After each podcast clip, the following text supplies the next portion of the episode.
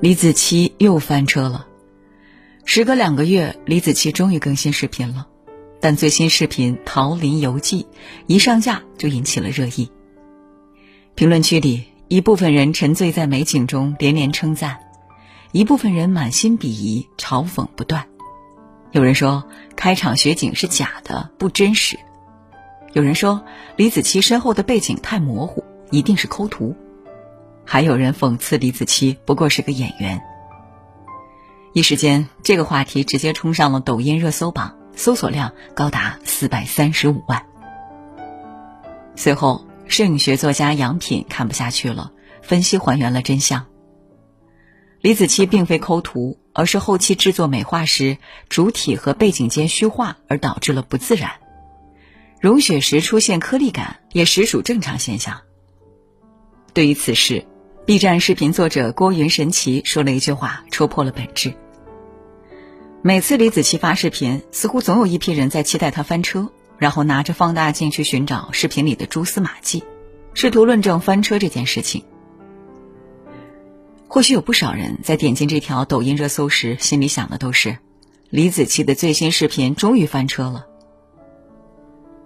鲁迅先生说得好，很多人都见不得别人过好日子，自己没的，若别人有，自己就会心生恨。这世间总有一类人喜欢鸡蛋里挑骨头，以贬低别人来突出自我的优越。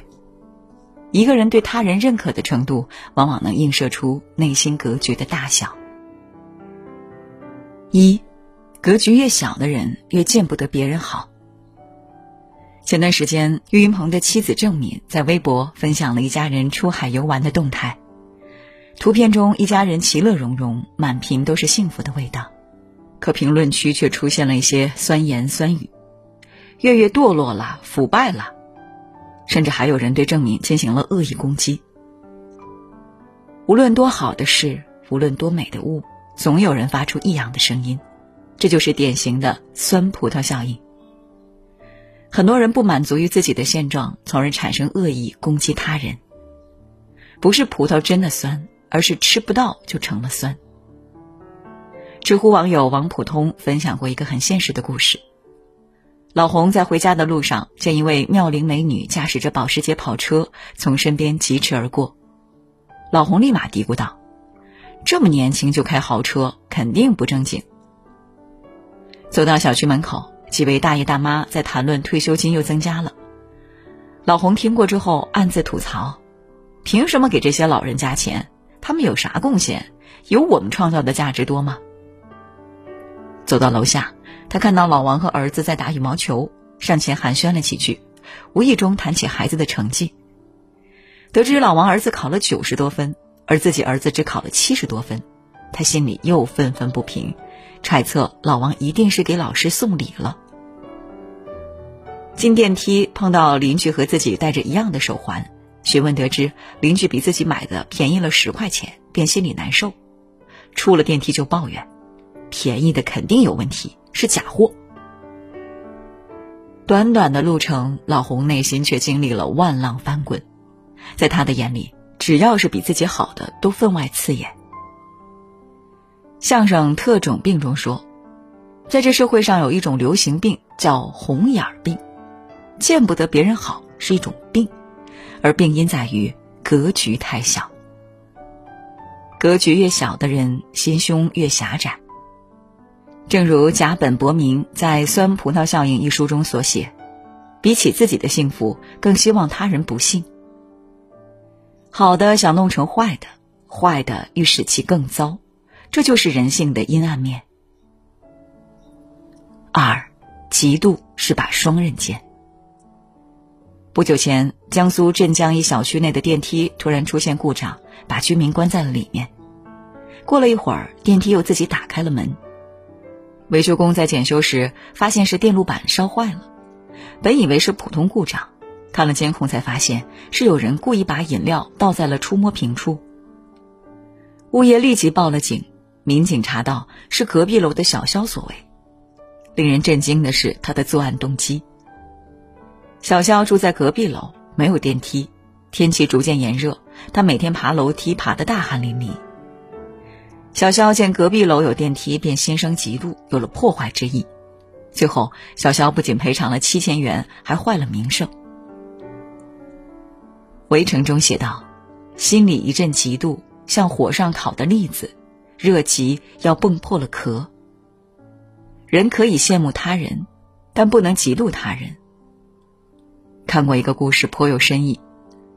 从前有个农夫养了一只山羊和一头驴，山羊见驴每日都比自己吃的多，因急生恨，便决定收拾一下这头驴。一日，山羊对驴说：“主人每天让你干那么多粗活，那不要把你劳累死。”驴听完有点惶恐，询问山羊该怎么办。山羊说：“你可以假装发疯，掉进水沟里，受伤就可以休息了。”果真。驴傻傻的照做，受了伤。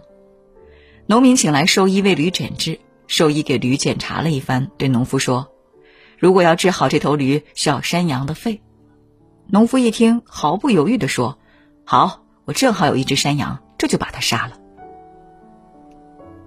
生活中被嫉妒冲昏头脑的人有很多，《东邪西毒》里有句台词：“任何人都可以变得狠毒，只要你尝过什么叫嫉妒。”